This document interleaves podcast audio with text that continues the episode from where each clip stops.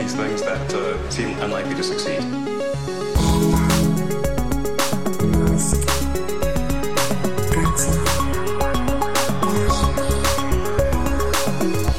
Bienvenidos a un nuevo episodio de Elon. ¿Qué tal estás, Matías? Yo estoy muy bien. ¿Sabes quién no está nada bien? Pero que nada bien. Ostras, a ver, quiero decir un chiste, pero no quiero hacerlo. Nuestro amigo Jeff Bezos. Ah, pero creí que ibas a decir los del accidente del autopilot. perdón, Pero porque- perdón, soy muy mal So- pensado. Soy muy mal pensado. mi capacidad de hacer humor negro, porque no, no iban por Sí, ahí los tiros. Sí, por favor, eh, centremos en el espacio, aunque vamos a hablar de este accidente eh, con un Tesla eh, que hay mucho, mucho, mucho, mucho que contar. Pero bueno, Jeff Bezos, ¿qué ha contado aquí nuestro amigo? Venga, que yo siempre te tiro hacia el espacio, pero es que es un tema muy interesante porque está bastante salseante la cosa, porque además dicen algunos periodistas que esto ha afectado personalmente a Jeff Bezos, el, el director ejecutivo de Blue Origin. Me lo imagino llorando en una esquina. Madre mía. ¿Y a qué hago yo? Solo con 200 mil millones. ¡Ay, Dios mío! Como comentábamos, SpaceX se llevó en exclusiva ese contrato para hacer el, el alunizaje Sí. en la superficie de la Luna de la misión Artemisa. En realidad, Grande, el, contrato, Elon, grande, grande. el contrato incluye dos aterrizajes, uno de prueba sin tripulantes y otro tripulado. Entonces, claro, Blue Origin ha presentado una protesta de 175 páginas ante eh, la Oficina de Responsabilidad del Gobierno de Estados Unidos, que regula un poco estas cosas y puede emitir recomendaciones y ve que, por ejemplo, aquí la NASA ha metido la pata. Sí, Eh, controla un poco, ¿no? Exactamente. Y luego eh, Dynetics, que era la tercera empresa que participó en este concurso público, en- básicamente hizo lo mismo y presentó otra propuesta ante el mismo organismo. Pero ¿qué dice Jeff Bezos? ¿Qué dice Blue Origin? Eh, lo que argumentan es que la NASA movió la portería en el último momento. Esto lo dicen Ay. textualmente en un comunicado de prensa. ¿Por qué? Porque como comentábamos, eh, SpaceX, la Starship, ganó este contrato porque era la que se ajustaba más al presupuesto del HLS. Ya sabemos que hubo una importante reducción del presupuesto del programa por parte del Congreso de Estados Unidos que inclinó la balanza en favor de SpaceX. SpaceX pidió 2.900 millones de dólares, mientras que Blue Origin pedía más del doble, 6.000 millones de dólares. Entonces, ¿qué dice Blue Origin? A ver, la NASA no le dio a la compañía, no nos dio a Blue Origin y al equipo nacional, porque recordemos que trabajaban con proyectos de otros fabricantes más tradicionales como Lockheed Martin, etc., eh, la oportunidad de revisar nuestra propuesta para adaptarnos ¿no? a esta financiación escasa del Congreso. Entonces lo que están pidiendo es la oportunidad, es decir, que, que rescindan el contrato de Que se SpaceX. reconcurse todo, ¿no? Claro. Exactamente, la oportunidad de ajustar su propuesta a ese presupuesto mm, más eh, flaco que le está dando el Congreso. Ya. Por otro lado, se quejan de que es una decisión de alto riesgo que pone en peligro el regreso de Estados Unidos a la Luna porque la NASA está ignorando desafíos técnicos que la Starship todavía no ha aprobado. Claro. Recordemos, SpaceX es en realidad el único que, la única empresa que ya tiene prototipos y que está probando de eh, su módulo de aterrizaje, en este caso la Starship. Pero dice Blue Origin que todavía no está aprobado, que la Starship vaya a poder repostar en órbita con otra Starship que haría de tanque, todo esto que comentábamos en los episodios esos sobre la Moonship, sobre la Starship que va a la Luna, la Starship que va a ir a Marte, etc. Blue Origin dice que nada de eso está aprobado y que eh, es una propuesta de altísimo riesgo. Pues nada, mm, no es la primera vez que Blue Origin se queja a este mismo organismo, a la Oficina de Responsabilidad del Gobierno, Cierto. de algo, eh, de las ventajas que le va sacando SpaceX, pero por supuesto, SpaceX lleva 19 años en esto y ha conseguido muchísimo más que Blue Origin. Por ejemplo, Blue Origin nunca ha hecho un vuelo orbital, nunca ha lanzado nada de carga eh, a la órbita terrestre y esto es una cosa de la que se burló Elon en Twitter. Que no sé si viste la reacción de Sí. Elon, que fue un poco infantil, que tuiteó eh, Can't get it up to orbit, que es como un juego de palabras en no lo puede levantar, como... No se le levantan. No se le levanta a la órbita terrestre, ¿no? Eso, como decíamos, Blue Origin no ha tenido ningún vuelo orbital. Luego allá al Washington Post le dio un, eh, una declaración un poco más seria, le dijo que SpaceX ha progresado muchísimo más en hardware que Blue Origin, como defendiendo la elección de la NASA. Y sobre Jeff Bezos, comentó Elon que eh, cree que ahora que Bezos va a dejar de dirigir Amazon, debería centrarse en dirigir Blue Origin personalmente a tiempo completo para que la empresa tenga éxito. Dijeron, francamente, espero que lo haga. Hombre, es una de las partes en las que se va a centrar aquí el amigo Jeff Bezos, ¿no? Ahora que ya no va a ser director de Amazon a partir de febrero, más o menos, o el, bueno, eh, a lo largo de, finales de este año, el año que viene, etcétera, eh, va a dejar su puesto como consejero delegado de, de Amazon entendemos que se a dedicar, eh, bueno, según lo dijo él, ¿no? En bastante la filantropía y todas estas cosas de supermillonario, pero también a, Blue Origin. Vamos a ver. Yo, fíjate, ya lo digo, con, con tanto dinero, de verdad, que lo hagan por su cuenta, tío. Que lleguen a la luna por su cuenta. ¿Sabes a lo que me refiero? Sí, pierdes dos mil millones, sí, pierdes tres mil millones, sí, pierdes lo que quieras, no te lo financia la NASA pero pones la bandera de Amazon, ¿no? Yo sé, tío. Pongan un centro de distribución allí. Allí no hay leyes, allí no hay sindicatos. pero bueno, tío. Ay, Dios mío. Por cierto, eh, comentasteis en Gizmodo el tema de Rusia y la Estación Espacial Internacional, que se quieren ir, que se quieren no sé cuánto. La verdad es que están los de, igual que Jeff Bezos está un poco enfadado, en Rusia también están muy chamuscados con el tema del Falcon 9, con el tema de la Crew Dragon, con haber perdido, digamos, este, no monopolio, pero sí ruta única que, existía con sus, con sus propios cohetes y sus propias cápsulas hacia la Estación Espacial Internacional estos últimos años.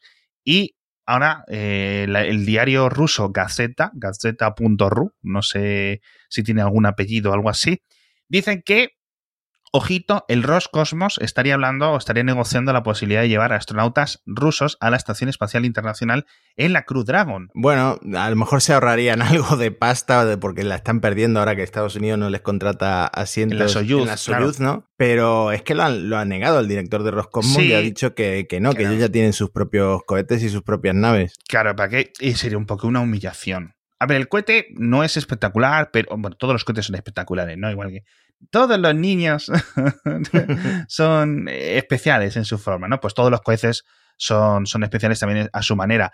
Y es cierto que sería un poco una humillación para Rusia, ¿no? Haberse quedado un poco, un poco atrás con este, en esta nueva etapa, por decirlo de alguna forma. Pero bueno, por cierto, la Crew Dragon o la Crew 2 también que yo creo que esto le tenemos que dedicar un montón de minutos porque ha sido un lanzamiento y una llegada espectacular y todo súper bien, ¿no? Bueno, fue un lanzamiento, una misión perfecta de principio a fin. El... Grande Elon, grande. Elon, ahora mismo. Me tengo que grabar y meterlo de cuña en el podcast de vez en cuando. Ahora mismo hay dos naves Crew Dragon ancladas a la Estación Espacial Internacional. es verdad, tío. Que son las dos que están operativas, la Endeavour y la Resilience. Y de hecho, la Resilience se tuvo que mover de puerto para dejar espacio para los astronautas de la misión Crew 2. Entre los como que va... quitas, como cuando quitas el ratón para poner un pendrive y eso. más o menos, ¿no? la han tenido que cambiar de puerto como si fuera un pendrive. entre los que va el primer eh, astronauta de la ESA, de la Agencia Espacial Europea, que ha lanzado SpaceX con la Crew Dragon. Pero yo creo que el hito histórico para SpaceX en todo esto es que es la primera vez que lanza astronautas con un cohete usado, que ya se había usado una vez. La NASA ya ha confirmado que va a dejar que SpaceX elija los propulsores siempre que hayan volado una sola vez. Si, vuelan, si han volado más de una vez, entonces tienen que pasar por un proceso de certificación en el que la NASA ya sí estaría más atenta al estado del propulsor. En este caso, el propulsor, la primera etapa del Falcon 9, era el mismo que había volado en la misión Crew 1 de la nave Resilience. Ah, chulo. con los cuatro anteriores astronautas que van a bajar ahora muy pronto. De hecho, se ha retrasado por, por mal tiempo, pero está programado eh, que baje en el 1 de mayo, o sea, este fin de semana. Y la nave también era usada, era la Endeavour, en la que habían volado en el primer vuelo tripulado de SpaceX Bob Benken y Doug Harley. De hecho, eh, en, este, en esta misión, en la Crew 2, viaja la mujer de Bob Benken, eh, ya sabemos que no, es que haya una endogamia en la NASA, sino que hay muy pocos astronautas y, se conocen y, tienen hijos, ¿no? Surge, surge, ¿no? En las naves hay pocos sitios, una mano, un olor, ¿no? Pues eso, Megan MacArthur, que es la esposa de, de Benken, es la que es una de las que viaja de las cuatro integrantes de esta nueva tripulación. También hay otro astronauta de JAXA, que es ahora el nuevo comandante de la Estación Espacial Internacional. El vuelo fue perfecto, se anclaron en la Estación Espacial internacional 24 horas después. Además, yo este lo, he vivido con especial intensidad porque mi mujer trabaja en el Liceo Francés de Málaga y entonces en Francia ha sido una cosa eh, muy increíble, ¿no? Sí, Lo del Pesquet.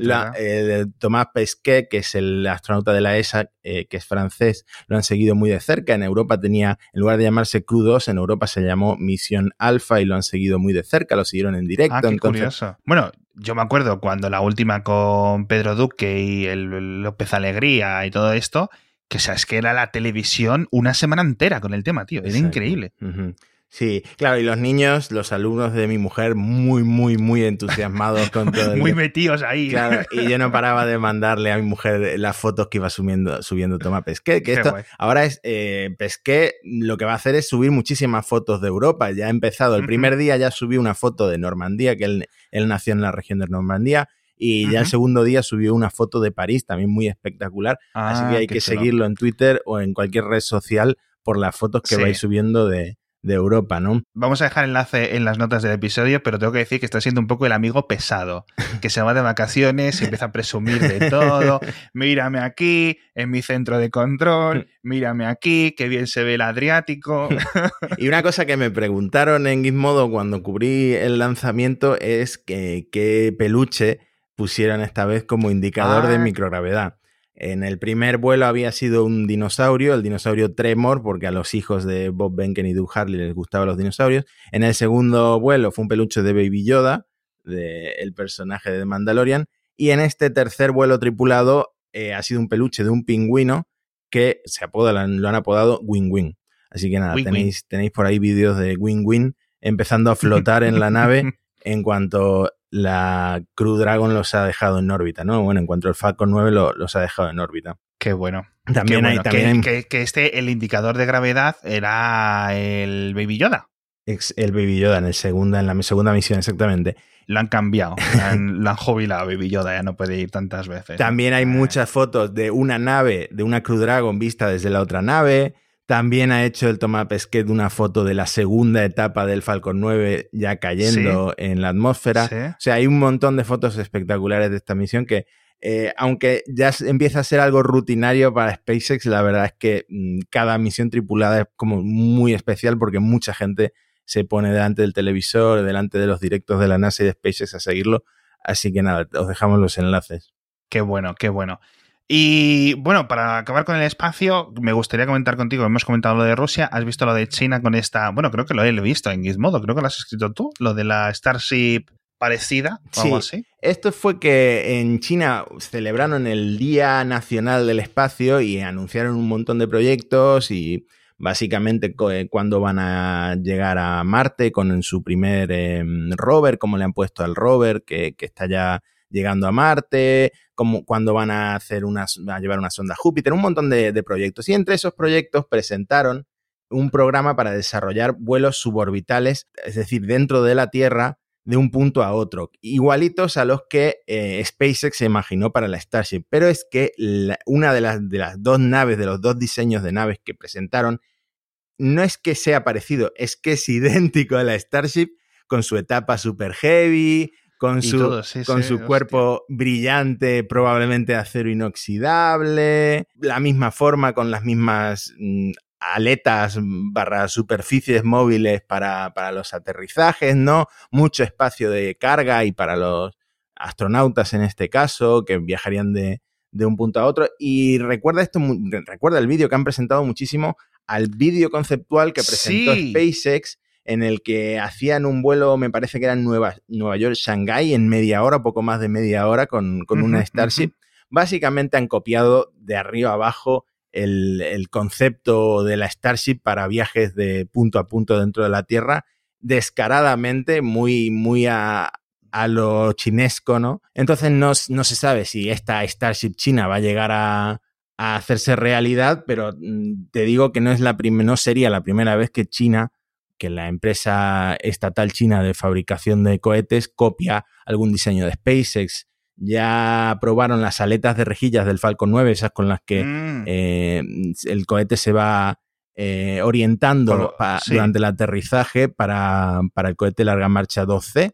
Y eh, aprovechar para contar Eric Berger creo que se llama, que es un, el, una persona que ha escrito la historia de un periodista que ha escrito la historia del Falcon 1, uh -huh. aprovechó para contar en Ars Technica que en 2006, esto yo no sabía, se encontró, se detectó un barco espía chino muy cerca de donde se suponía que iba a hacer su reentrada el Falcon 1, el primer cohete de SpaceX. Entonces ya están desde, desde el primer momento, ya estarían, ya estarían los chinos eh, espiando los movimientos de, de SpaceX para, sí. pues, para no quedarse muy atrás como le ha pasado, por ejemplo, a Rusia o a Europa, y, y, tener listos su, sus cohetes reutilizables. Y en el caso de la Starship, completamente reutilizable. Yo no sabía esto tampoco, de lo de, lo de China, me ha pillado de nuevas. Eh, bueno, a ver, yo sobre el tema del vídeo, el vídeo lo veo en plan, pues eso, lo habrá hecho alguien y habrá dicho, a ver, venga, vamos a hacer esto. No creo que haya un concepto, no creo que haya algo detrás más allá de eso, ¿no? Mm, que, claro, a ver, a ver, por ahora, bueno, por ahora es un vídeo. Por ahora es un vídeo, no, no es que lo estén fabricando. no hay fotos ahí de la construcción eh, de una nave y cosas así, no, es un vídeo, una animación, mejor dicho, en la que se ve. Lo que pasa es que, como dices tú, la animación, todos los planos, el, el proceso, etcétera, todo es igual que lo que la, la, ese vídeo un poco para hipear a los, a los fans que hizo SpaceX hace pff, tres años, más o menos, algo así. Pero bueno, sí. un poco de, un poco más cutrillo, pero, pero la verdad es que, la verdad es que sí. Bueno, todo el mundo tiene derecho a hipear, ¿no? Si Elon quiere entusiasmar con, con unas cosas, pues los chinos que hagan, que hagan un poco lo, lo suyo. Así que guay, yo creo que cuantos más tipos de estos de naves haya, mejor. Vamos a ver si realmente hay algún, alguna copia, si hay algo más allá detrás de este vídeo. Pero de momento ahí siguen ellos con sus, con sus marchas largas, con sus long march, que, al final siguen siendo la única competencia que tiene Falcon a nivel de lanzamientos eh, mensuales, ¿no? Porque China se está lanzando cohetes y con una, con una frecuencia terrible. Pero bueno. Hoy mismo han lanzado, por cierto, sí. el primer módulo de su estación espacial, que van a hacer una Curioso. enorme no, estación espacial y la quieren tener lista para 2022. O sea, el año que viene o quizá en 2023 tendrían ya completa su estación espacial modular que competiría directamente con la Estación Espacial Internacional nuestra. Eso va a molar, tío, va a molar, porque toda esta década, igual que ha sido muy aburrida esta década que hemos cerrado ahora, la de 2010-2020, sin Space Shuttle, sin no sé qué, sin no sé cuánto, los Falcon 9 hasta hace, como quien dice, dos, tres años no estaban haciendo cosas. ¿Sabes a lo que me refiero? Sí. Y ahora de repente que si Starlink, que si Kuiper, que si OneWeb, que si la constelación china, que también quieren poner 13.000 satélites, que si los rusos, que si no sé quién, que si Europa. Coño, pues parece que entramos en una esa. De hecho, a lo mejor tendremos que coger y hacer este podcast que tenga un spin-off y solo hablemos del espacio, porque llevamos 20 minutos y bueno, esta semana, eso sí es cierto, no tenemos patrocinador, así que bueno, te tienes que ponerle un email a Jeff Bezos eh, ahora cuando acabemos de grabar para que nos patrocine de aquí al año 3046 o lo que tenga en el bolsillo. Y así que vamos a bajar a la Tierra, vamos a hablar de este trágico accidente de un Tesla que ha causado tanto, tanto titular y tanto... La verdad es que ha sido, yo creo que el tema de la semana pasada a nivel tecnológico, sobre todo por sus ramificaciones. No sé si mm. quieres dar tú un... Sí, es que el tema es que hay tantas versiones en principio de lo que pasó que todavía no, no está tan claro lo que sí, pasó. pero ¿cuáles son, digamos, eh, los hechos básicos que sabemos? Sí, cronológicamente, dos personas mm, se mataron en un Model S de 2019 en Texas, estrellándose contra un árbol en una zona residencial, aparentemente en un trayecto muy corto. Sí, además eh, en una zona, esa, o sea, que, que salían de su casa. Exactamente. El, coche se, se, ardió, se prendió fuego la batería. Mm, Supuestamente los bomberos tardaron como 15 minutos en apagar el fuego. O sea, en, en, principio la batería no siguió ardiendo como se llegó a comentar durante extenso rato, sino que se apagó. Eh, la policía dijo en un primer momento que no había nadie conduciendo el coche, no había nadie en el asiento del piloto y que el autopilot estaba activado. Elon Musk se metió en Twitter y tuiteó a los días que el coche no, te, no había comprado full self driving y que el autopilot no estaba habilitado en el momento del accidente. Eh, eh, aquí yo voy a ir, bueno, eh, te voy a dejar y luego ya metemos los asteriscos. Pero, sí. Vale, luego, como hubo resultados financieros, la prensa le preguntó a Lars Moravi, que es el vicepresidente de Ingeniería de Vehículos de Tesla, sobre el accidente y Moravi aclaró que sí que había una función del autopilot activa, mm, que es el control de crucero adaptativo, lo que no incluye eh, la dirección automática, la función de dirección automática, para, la que hay que tirar dos veces la palanca. Mm, o sea, cuando tú probaste el Model 3 y yo también lo probé, para activar el autopilot había que darle tirar dos veces de la palanca. Bueno, si tiras una vez, puedes activar el eh, control de crucero adaptativo, inteligente, que reconoce el, el, tráfico que hay a tu alrededor, etc. Eso sí estaba activado. Dice Moravi que se activó porque el conductor tenía el cinturón abrochado, iba a más de 8 km por hora y también dice que el coche llegó a acelerar a 50 km por hora antes del accidente. Luego contradice también el primer informe de la policía diciendo que había alguien realmente en el asiento del conductor, porque el volante del coche se había deformado mm, del golpe, ¿no? Del accidente. Por el golpe con el, con el cuerpo de, de esa persona. Y el cinturón sí que se llegó a desabrochar en algún momento, tras lo cual esta función de crucero, de control de crucero, se desactivó. Porque en el accidente todos los cinturones del coche de seguridad, incluidos los de atrás, estaban desabrochados. Ya. Vale. Eh, me dejó bastante pensativo una parte del set tweet de Elon que decía los datos, los, los logs, los, los, datos de registro, los, los datos recuperados hasta ese momento, es decir, so far, indicaban que no había autopilot activado. Luego ya Moravi dijo otra cosa, que estaba esta parte del crucero adaptativo, etc. Entonces, va a ser muy complicado, digamos, este análisis forénsico digital. Es muy importante hacerlo y es una ventaja que sea un coche tan inteligente, porque en un coche, digamos, como el que tengo yo, como el que tengas tú, tú te estrellas a 50 kilómetros contra un árbol y dice la compañía, eh, tu compañía de seguros, la policía dice, era una curva, se ha salido de la curva, ya está. ¿Por qué? Ya lo miraremos, ¿no? Te hacen un análisis en el anatómico forense eh, para evaluar tu nivel de alcohol en sangre y cosas así, y listo, no se investiga mucho más allá. En este caso, otra cosa es que la prensa, bueno, no sé específicamente eh, los artículos, pero sí es cierto que leímos varios en los que se comentaba que mm, el conductor, el dueño del Tesla, le estaba enseñando eso, le iba a enseñar el autopilot al otro colega, a dos adultos, que yo pensaba al principio que eran dos chavales de estos de 19 años, como los que hemos visto por ahí, y que, se, que vecinos aparte de, digamos, comentarle eso a los sheriff locales que estaban investigando el accidente, etcétera, le comentaron que no había nadie en el asiento del conductor, que es de donde llegaron esas, digamos, primeras, eh, eh, ¿cómo decirlo?, conclusiones, ¿vale? Oye, si tenemos vecinos, si tenemos testigos que dicen que no hay nadie, que nos lo está diciendo el sheriff, que nos está diciendo también que no había nadie cuando fueron a ese, bueno, pues una de la conclusión, siendo este que es un Tesla, pues que estaba el modo de conducción, asistencia a la conducción activado.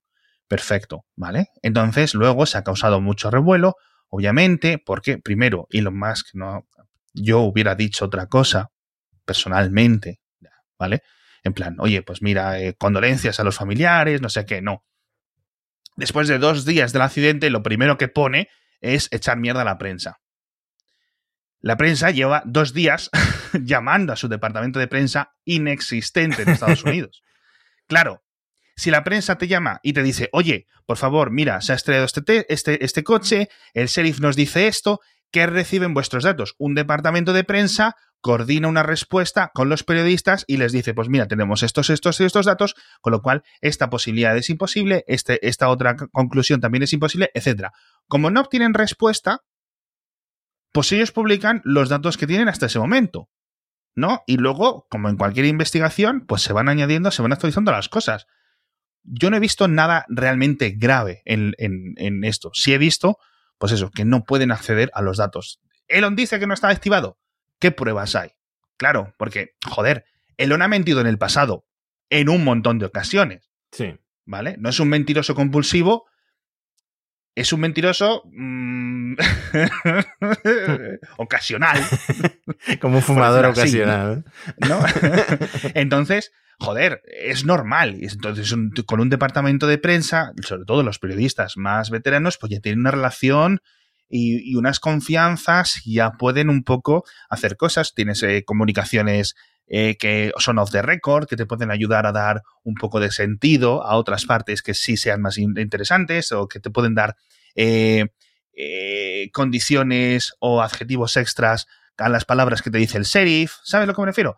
Te haces una mejor idea de lo que ha ocurrido. Sin departamento de prensa es lo que hay. Sin departamento de prensa, lo que ha ocurrido es que los fans de Tesla, en los foros de Tesla, se han puesto con las conspiraciones, con el Google Maps, a hacer capturas. Con el, Paint, a señalar flechas, de dónde creen que ocurrió exactamente el accidente, calcular más o menos a qué velocidad máxima podría haber ido. Sí. Y es lo que ha pasado. Eh, diciendo que no se que claro, porque otra de, decimos, el, conductor, eso está, eso está certificado. El conductor, durante cuando, cuando sacaron su cuerpo, no estaba en el asiento del conductor. Uno, ¿se ha desabrochado él después del accidente para intentar salir? Porque recordemos que las puertas de los Tesla, tanto por fuera como por dentro, en algunas ocasiones, al no tener las aperturas normales, tienes que tirar de algunas cosas de emergencia y es difícil salir. Sobre todo si tu coche está incendiando, te acabas de dar una leche, que estás confuso, etcétera. Con lo cual, hay una posibilidad, no sé cómo de grande, yo entiendo que muy pequeña, de que a lo mejor sobreviviera el golpe e intentara salir, no pudiera abrir y fuese a los asientos de al lado o a los asientos de atrás para intentar salir, ¿vale? Sin poder abrir. Sí, yo creo que. Yo creo que de aquí el detalle de, la batería que se han encargado Tesla de desmentir que ardiera durante mucho tiempo, porque el incendio mm, pudo también matar a, la gente que iba en el coche, ¿no? A, los, a estos dos hombres. Entonces hay mucho que investigar, hay mucho que investigar. Vamos a ver estos datos, porque a mí que se investiguen y que los datos le lleguen a las autoridades, porque Elon, o sea, Tesla en el pasado, ¿vale? Coge los datos, coge los logs y dice, bueno, ha sido esto, esto y esto. Y le da las conclusiones a las autoridades. No le da los datos para que las autoridades los revisen. ¿Sabes a lo que me refiero? Ahora en China, que lo comentaremos en el próximo episodio, esto está cambiando. En otros países esto está cambiando. En Estados Unidos también quieren que cambie. ¿No? Ya sabemos también encima las relaciones de Elon con los reguladores en general, ¿no? Entonces, hay mucho que decidir. Sería un muy, un varapalo muy grande para Tesla, claro, que esto fuera media culpa del autopilot. Que en una curva tan sencilla el coche se saliera. Hiciera el conductor lo que quisiera. ¿Vale? Luego hemos tenido, igual que decías tú, los fans en los foros, etcétera. Twitter ha estado muy lleno eh, también de gente diciendo, no, es que si te quitas el cinturón de seguridad se desconecta. Efectivamente. O que sin el cinturón, de, o que no lo puedes activar ese, ese sistema eh, cuando vas de X forma o cuando, o si no vas sentado en él. Cuando hemos visto y estamos cansados de ver vídeos de gente grabándose para el Instagram, que se van al otro asiento, activas el autopilot y te vas al otro asiento. Pues esa es una posibilidad, ¿no? Puso el autopilot, se cambió al asiento de al lado para chulearse con su colega y el coche se salió en una curva relativamente sencilla a 50 kilómetros por hora y se dio un golpe contra un árbol. ¿Vale? Esa es una, una probabilidad. Vamos a ver cómo estaba. También está, eh, yo no sé hasta qué punto es conspiración o hasta qué punto es realidad, de que, claro, dice en, un montón de ocasiones, en un montón de golpes que lo hemos visto, que el Tesla se estrella contra un camión blanco o contra tres camiones de bomberos que hemos reportado ya en, los episodios que llevamos del podcast, que va un, un, coche de Tesla con un autopilot normal puesto en modo crucero y se da un golpe con camiones de bomberos, que ya parece un chiste, y dice, no, es que el autopilot no estaba puesto. No estaba puesto en el momento del accidente porque se desactivó tres segundos antes. ¿Sabes a lo que me refiero? Sí, porque sigue siendo un sistema de asistencia. Yo no digo que el autopilot tenga la culpa, porque el conductor también tiene que ver un puto camión de bomberos. Claro. ¿Vale? Y una vez más tenemos debate sobre que se llame autopilot. Exacto, exacto, exacto. Entonces, dentro de la lucha de narrativas, que Elon entiende como nadie, como nadie, como nadie, ahí está el decidir, oye, ¿qué es autopilot? ¿A dónde va a llegar? ¿O dónde va a llegar el FSD? ¿O, qué tipo de restricciones se le van a poner el FSD? Porque hemos visto un montón de gente que va a sufrir si estas mejoras tecnológicas que sirven para reducir, también es cierto, un montón de accidentes muy comunes, hemos visto mil, mil vídeos y, mil ocasiones de que un sistema de asistencia a la conducción te frena el coche cuando tú no lo has visto o te acelera porque te van a dar desde atrás. Ese tipo de cosas salvan cuellos y salvan vidas y salvan un montón de cosas. Si las restricciones eh, de regulatorias por este tipo de abusos van a eliminar eso, vamos a estar todos mal. Entonces, interesa que esto se aclare muy bien. Y seguramente eh, la culpa de la forma que veo es el, los conductores, ¿vale? Porque, oye, el coche no conduce solo, ¿vale? Y no, pero si es cierto que, y ya con esto acabo, la mayoría de los sistemas de conducción, de, de asistencia a la conducción, vienen con el sistema de monitorización del conductor. Es decir, que se desactivan o no se activan con varias medidas.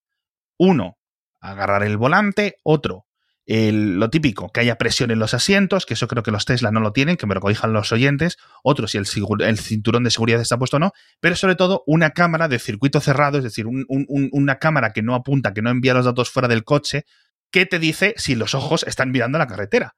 Y si los ojos no están mirando la carretera, bien porque estés distraído mirando el móvil, bien porque estés dormido, bien porque estés en otro asiento, o bien porque te haya dado un ictus, el coche se para.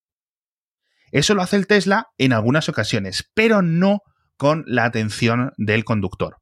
Lo cual es una pena porque sí, estas cosas de hacerte el chulo y de, estos vídeos estúpidos eh, se perderían, que me parece estupendo que se pierdan, pero los conductores de Tesla y los que comparten carretera con los conductores de Tesla tendrían una mejor experiencia en, en las carreteras, ¿no? Y no se ponen, y no me queda más respuesta que es por cabezonería del propio Elon. No me queda más respuesta porque toda la industria lo tiene, todo el mundo sabe que es relativamente barato, pero él dijo hace X años que no merecían la pena y ya está. Y merecen la pena, merecen la pena. ¿Por qué? tío, es una medida extra más de seguridad. No entiendo por qué esta oposición a un sistema tan, tan, tan, tan sencillo. Que es luego así, es cierto que hay muchos fans que juegan y que se ríen. Dicen, bueno, no, no, detecta bien el, sistema de detección de gotas en el, en el como para detectar eh, la posición de tus ojos. Bueno, el sistema este yo creo que funciona bastante bien, pero los DMS en otros coches funcionan bien, tío. Es que no sé, no entiendo, no entiendo este, eh, no me parece un tema ni filosóficamente complicado para ponerlo. Se pone y ya está. a mí me gustaría que todos los coches lo tuvieran. Pero bueno, ya con esto sí acabamos. Ahora también, eh, esto obviamente pues ha causado muchos titulares y los políticos han escuchado los titulares y han dicho, ¿cómo es posible que esto no tenga DMS? Vamos a ver qué podemos regular por ahí.